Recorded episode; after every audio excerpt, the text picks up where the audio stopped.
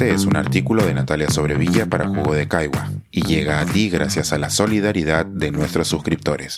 Si aún no te has suscrito, puedes hacerlo en www.jugodecaigua.pe.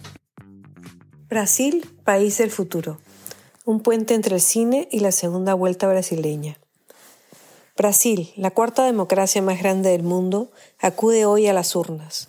Se enfrentan en una segunda vuelta el actual presidente Jair Bolsonaro y el presidente anterior Luis Ignacio Lula da Silva. Representan extremos opuestos de cómo nuestro país vecino se imagina, y los resultados, sean cuales sean, tendrán un profundo impacto en la región y el mundo. En gran parte esto se debe a que sus visiones sobre qué hacer con respecto al medio ambiente son muy distintas. En la misma semana en que las Naciones Unidas han declarado que ya no parece quedar una opción posible de mantener la temperatura del planeta por debajo de un aumento letal de 1.5 grados centígrados, es posible que sea reelecto un presidente que considera que la Amazonía es una región por conquistar y comercializar, y no un pulmón de oxígeno. Durante el gobierno de Bolsonaro se han quemado más hectáreas de bosque a mayor velocidad que nunca antes, y en el caso de volver al poder esto solo se incrementaría.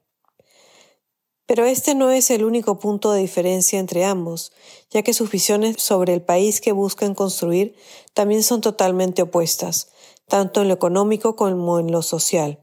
Y si bien parte de la derecha latinoamericana está convencida de que una victoria para Lula significaría una vez más una movida a la izquierda y que el continente está virando en esa dirección, la posición del líder del Partido de los Trabajadores no es particularmente radical. Es más, los años en que Lula estuvo en el gobierno no llevaron a cambios particularmente drásticos en una de las sociedades más desiguales del planeta y más bien su régimen se vio envuelto en uno de los escándalos de corrupción más desfachatados de los últimos tiempos. A pesar de todo ello, hay muchos que quieren el regreso del Partido de los Trabajadores, porque sin duda uno de los retrocesos más importantes que se han visto en este periodo ha sido el de los derechos humanos, el de las personas trans entre ellos.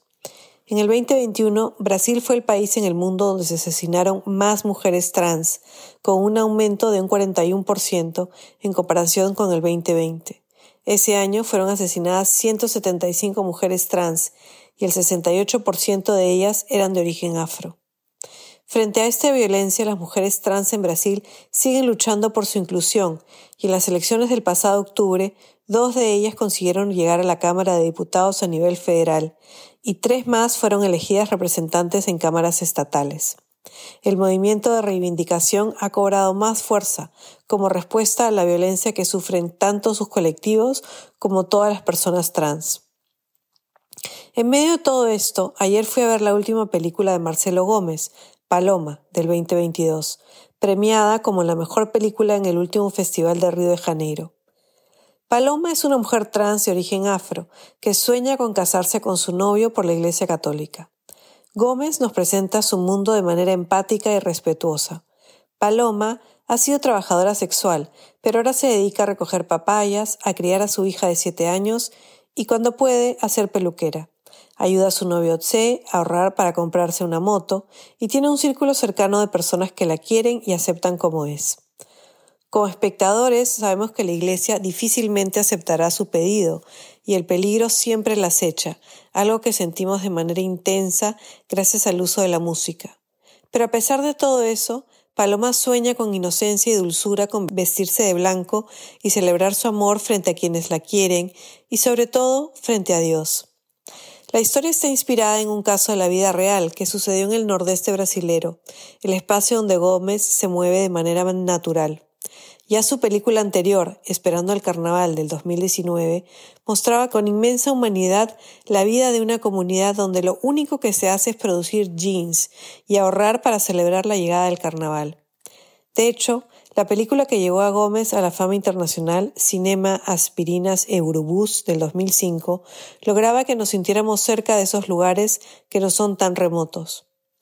Tal es la magia del cine, llevarnos a lugares que no conocemos y a vivir experiencias que de otra manera no tendríamos.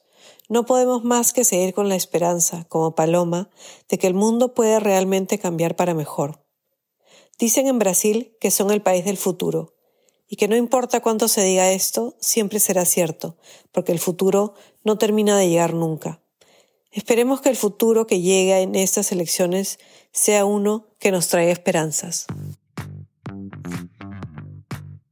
Pensar, escribir, editar, grabar, coordinar, publicar y promover este y todos nuestros artículos en este podcast cuesta y nosotros los entregamos sin cobrar. Contribuye en www.jugodecaigua.pe barra suscríbete y de paso espía como suscriptor nuestras reuniones editoriales.